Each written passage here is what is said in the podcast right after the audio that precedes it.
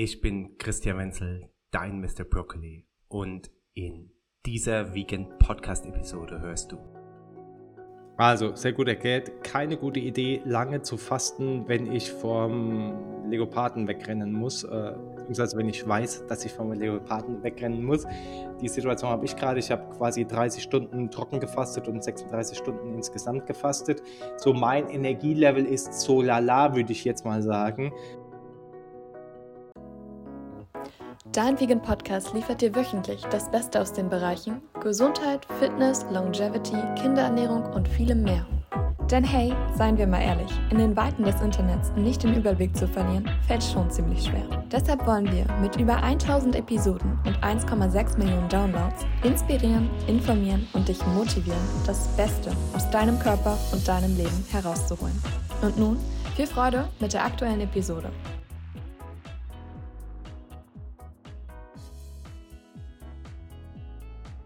Der Ruf von Zucker hat in den letzten Jahren ziemlich gelitten. Die meisten wissen um seine gesundheitsschädlichen Auswirkungen und greifen stattdessen zu Zuckeraustauschstoffen.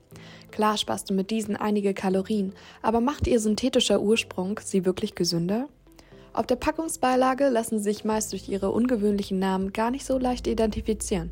Doch bei Erythrit, Xylit, Sorbit, Aspartam, Sucralose und auch Stevia handelt es sich stets um Zuckeraustauschstoffe. In dieser Episode erfährst du von Christian, wie sich diese auf deinen Körper auswirken. Lies auch gerne die verlinkten Artikel, findest du in den Shownotes, und lerne Ersatzprodukte kennen, deren Verzehr deine Gesundheit sogar positiv beeinflussen können.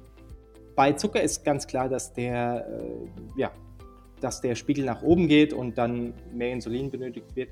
Was ist mit Zuckeraustauschstoffen? Also wir reden jetzt nicht über Sucralose, Aspartam und so weiter, die würde ich als gesundheitsbewusster Mensch sowieso jetzt mal ausschließen. Du kannst sie gerne auch äh, vielleicht nochmal erwähnen. Äh, was ist zum Beispiel mit Stevia, äh, was ja, äh, oder Erythrit, also eher so diese, diese Sachen, die wahrscheinlich, wahrscheinlicher gesehen eher in die, ich nenne es jetzt mal normalere oder gesundheitlichere Richtung gehen, weil sie einfach natürlich sind, während Aspartam, Sucralose etc. chemische Verbindungen sind. Wie sieht es da aus? Was habt ihr für Ergebnisse, Resultate?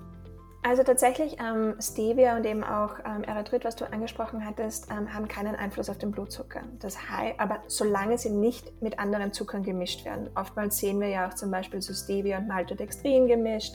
Ähm, also es ist wirklich, wenn wir rein von Stevia sprechen, hat es keinen Aus ähm, keinen Einfluss auf den Blutzucker.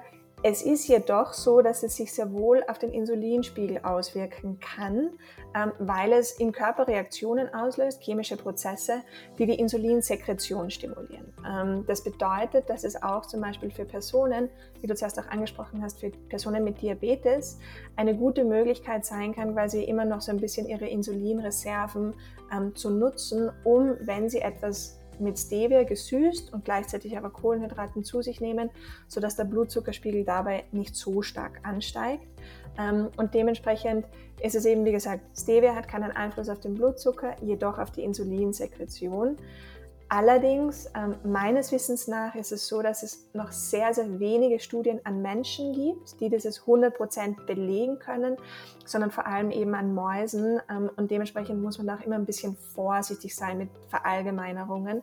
Aber ich würde mal sagen, am besten einfach mal selbst ausprobieren und schauen, was passiert, wenn ich ein Produkt mit Stevia gesüßt bzw. mit normalem Zucker ähm, zu mir nehme, um das dann tatsächlich auch im Blutzucker zu vergleichen. Was genau meinst du jetzt mit Insulinsekretion? Also durch meinen äh, Chip hier am Oberarm kann ich ja jetzt nicht Insulin messen. Also genau. das heißt, ich weiß zwar mein Glukoselevel, aber ich weiß jetzt nicht, wie viel Insulin wird ausgeschüttet. Mhm. Meine, das kann man vielleicht ableiten. Ne? Je höher der Spike ist, desto mehr Insulin wird ausgeschüttet. Ähm, aber was bedeutet in dem Zusammenhang Insulinsekretion? Und vielleicht noch mal ganz kurz die Frage: äh, Sind dieselben Ergebnisse auch bei den künstlichen Zuckerersatzstoffen da wie Aspartam, Sucralose? Mhm. Also wenn ich jetzt eine Pepsi äh, trinke oder irgendein Zero, Zero Light, da ist ja meistens dann Aspartam, Sucralose etc. drin. Inwieweit macht das Genau. Also da ist es auch so, dass ähm, also wenn wir wir haben auch tatsächlich einen Vergleich ähm, schon auch gemacht und ich glaube, es gibt ihn auch bei uns auf Instagram zu sehen, ähm, wo wir quasi normale, normale Cola mit ähm, Cola Light verglichen haben, wo ja eben auch Süßstoffe drinnen sind und Cola Light verursacht tatsächlich auch nach wie vor keinen Blutzuckerspiegelanstieg. Heißt jetzt nicht, dass ich dieses Produkt empfehlen würde, aber ähm, einfach nur um rein auf den Blutzucker geachtet, ist es so, dass sich dabei nichts passiert. Also, dass, dass der Blutzucker flach bleibt. Insulinsekretion bedeutet nur, dass quasi Insulin ähm, ausgeschüttet wird, wenn denn quasi notwendig wäre, dass es ausgeschüttet werden muss. Ja. Dementsprechend auch zuerst gesagt, okay, wenn ich jetzt etwas mit Mehl und Stevia esse, ähm, sehe ich, dass in dem Fall quasi der Blutzucker nicht so stark ansteigt, aber dennoch quasi der Blutzucker dann wieder sich selbst regulieren kann, mehr als wenn ich etwas mit Weißmehl und reinem Zucker, also ich denke jetzt zum Beispiel an einen Kuchen, wenn ich etwas mit Weißmehl und ähm, Zucker essen würde. Insulin ist tatsächlich so etwas, was wir auch nicht mit dem Sensor, wie du angesprochen hast, messen kann. Aber man kann ähm, Insulin im Serum zum Beispiel eben wieder von einem Arzt überprüfen lassen. Aber da ist es empfohlen, halt wirklich so eine 15 Stunden Nahrungskarenz zu, also zu haben, um dann tatsächlich auch das Insulin zu messen, um zu sehen, okay, wo stehe ich denn da? Ähm, vielleicht auch zu sehen, okay, wie steht es mit meiner Insulinresistenz? Ähm, also inwiefern reagiert mein Körper nicht mehr auf das Insulin? Ähm, und von dem her ist es auch immer, Insulin ist ein Wert, den man bestimmen kann, aber noch nicht momentan mit einem Sensor. Verstehe. In meiner super Testphase, auch mit Hello Insight, habe ich eine krasse Erkenntnis gemacht. Und die fragt ihr auch immer ab in eurem Journal. Also man kann hier auch ein Tagebuch führen. Beispielsweise bei diesem schlechten Tag jetzt aus meiner Sicht habe ich auch Tagebuch geführt. Und was ganz klar rauskam, ist, dass hoher Stress korreliert mit hohen Spikes. Mhm. Jetzt wird sich jeder fast immer auf das Thema Ernährung stürzen. Ja, was kann ich essen, was soll ich nicht essen, um diese Spikes verhindern? Äh, welchen Sport kann ich machen, welchen Sport soll ich nicht machen und so weiter. Aber was, glaube ich, die meisten dabei vergessen ist, wie, wenn der Stress sehr hoch ist, kann ich machen, was ich will. Äh, der, äh, der Spike geht brutal nach oben und das habe ich eben auch äh, festgestellt, obwohl ich zum Beispiel gar nichts gegessen habe. Wie funktioniert dieser mhm. Mechanismus? Was funktioniert im Körper da, dass da einfach so viel dann Glucose ins Blut kommt, wenn ich Stress habe? Ich würde sagen, das ist noch so aus unserer Urzeit. Ähm, und damit meine ich wirklich so Neandertaler Zeit, wo wir zum Beispiel vor einem Mammut davonlaufen mussten. Ähm, das ist tatsächlich so dieses, dieser Urinstinkt, den wir noch in uns tragen und der ist für viele auch bekannt als so Stress or äh, äh, Fight or Flight Mode ähm, wo wir eben, wie gesagt, für stressige, gefährliche Situationen bereit sein müssen, um schnell Energie zur Verfügung zu haben. Ähm, jetzt ist es so, dass wir allerdings in unserem Alltag in den wenigsten Fällen vor einem Tiger oder einem Mammut davonlaufen müssen. Dieser Mechanismus ist aber trotzdem nach wie vor in uns drinnen. Hat positive Seiten, ähm, dass es quasi zur Verfügung steht, denn Manchmal ist es so, dass wir tatsächlich noch schnell zum Bus, zur U-Bahn oder zum Zug laufen müssen. Und in diesem Moment ist es sehr, sehr hilfreich, dass unser Körper in dieser Situation sehr schnell seine Reserven freimacht, ohne dass er dafür was gegessen haben muss.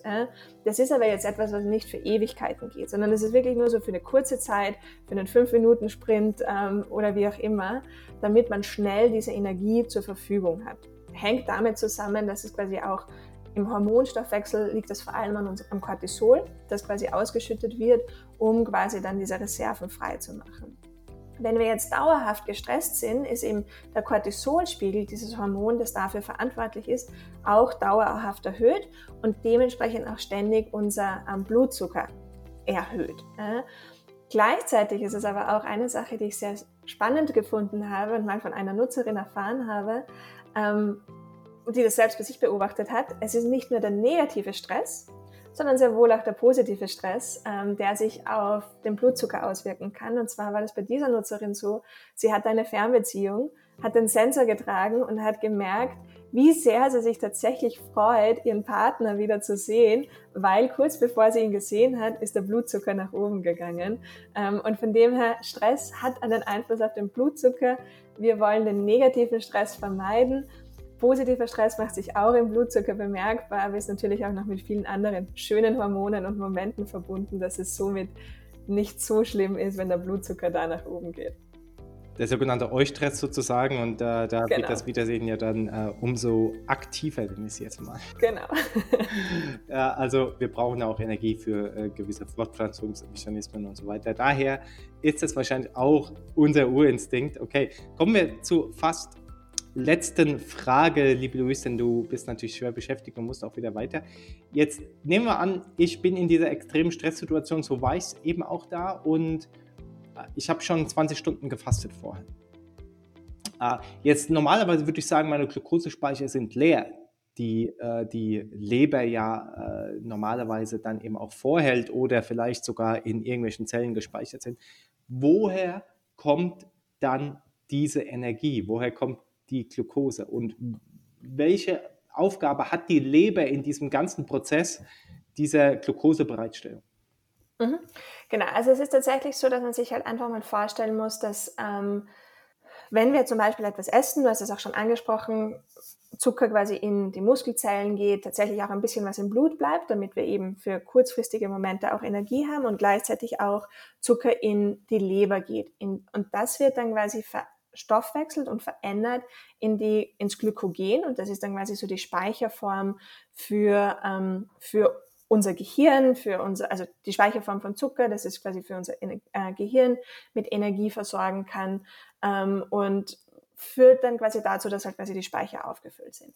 Wenn es aber jetzt so ist, dass wir über längere Zeit fasten, dann kommt eben genau dieses Prinzip, das du auch angesprochen hast von der Ketose ähm, in, in, ähm, in Gebrauch, beziehungsweise wird dann über verschiedenste Stufen von Proteinen und Fetten, die wir zur Verfügung haben, Energie wieder zur Verfügung gestellt. Also es ist quasi nicht nur der Zucker, die Kohlenhydrate, die Energiequelle. Es ist die einfachste Energiequelle, die unser Körper zur Verfügung hat, weil er da am schnellsten rankommt. Wenn wir aber jetzt keinen Zucker unter Anführungszeichen ähm, mehr zur Verfügung haben, greift er eben auf andere Substanzen, wie zum Beispiel eben Fette oder tatsächlich auch Proteine zu und kann dann in komplexeren Vorgängen, die auch etwas länger dauern, wieder das so umwandeln, dass wir quasi wieder Energie zur Verfügung bekommen ähm, und dadurch quasi der Blutzucker und unser Gehirn, also unser Gehirn weiterhin mit Energie für, zur Verfügung steht. Also, sehr gut erklärt. Keine gute Idee, lange zu fasten, wenn ich vom Leoparden wegrennen muss. Äh, genau. wenn ich weiß, dass ich vom Leoparden wegrennen muss. Die Situation habe ich gerade. Ich habe quasi 30 Stunden trocken gefastet und 36 Stunden insgesamt gefastet. So mein Energielevel ist so lala, würde ich jetzt mal sagen. Äh, Wäre ich jetzt ganz normal auf äh, Zucker bzw. auf normale Ernährung, hätte ich äh, viel, viel mehr Energie. Also genau das merke ich auf der anderen Seite. Und diese Kurve hast du jetzt dann im ersten Screenshot gesehen. Ich äh, tue sie nochmal ganz kurz äh, äh, rein zeigen, bevor wir dann auch äh, den Podcast beenden. Das bedeutet, diese Kurve hier gestern, die war auf, auf Fastenstatus. Ich wollte es also unbedingt ausprobieren mit der Hello Insight App und dem Sensor. Und man sieht, dass der, also ich habe trocken gefastet, gar nichts gegessen, gar nichts getrunken und somit bleibt die Kurve komplett konstant. Und äh, natürlich für viele ein Traum, äh, allerdings kann ich das natürlich nicht ständig wiederholen und ich merke natürlich dann quasi, dass mir die kurzfristige Energie natürlich dann fehlt, beziehungsweise sie kommt jetzt wieder, wenn ich was esse. Also, hier übrigens nochmal ganz kurz Hello Insight App. Sie fragt mich, was hast du um 12.24 Uhr gemacht? Ich habe es nicht getrackt anscheinend, weil da anscheinend ähm, irgendein Anstieg war. Und genau da war das ich. Das ist tatsächlich ein, eines unserer neuen ja. ähm, Features, die wir gerade erst released haben. Also es ist schön, das mit dir Nein. live zu sehen. Ja, also da war ich in der Infrarotsauna. Die App hat sofort registriert, dass ich im Stress war, weil die Infrarotsauna wirklich heftig ist. Äh, und äh, da ging tatsächlich dann der Wert nach oben. Liebe Luis, vielen lieben Dank für deine Zeit. Ich weiß, du hast deinen Folgetermin. Ich möchte dich nicht zu sehr stressen, dass dein Glukosespiegel äh, konstant. Mittlerweile, also ich bin bei solchen Dingen schon sehr entspannt. Aber danke dir. Wir werden auf jeden Fall eine zweite Episode machen. Ich habe es versprochen, speziell für Frauen und alle offenen Fragen, die du gegebenenfalls noch hast. Ich wünsche dir, liebe Louise, du kannst gerne schon mal rausgehen. Alles, alles Liebe und vielen Dank, dass du, liebe Zuhörerinnen, liebe Zuhörer, zugehört hast. Bis zum nächsten Mal. Stay healthy, stay vegan, eat your broccoli, halt deinen Glukosespiegel konstant und probier mal die Hello uh, Insight App aus. Und uh, bis ganz Super. bald. Vielen Dank. Danke dir für die Einladung. Ich hoffe, dir hat die heutige Episode gefallen.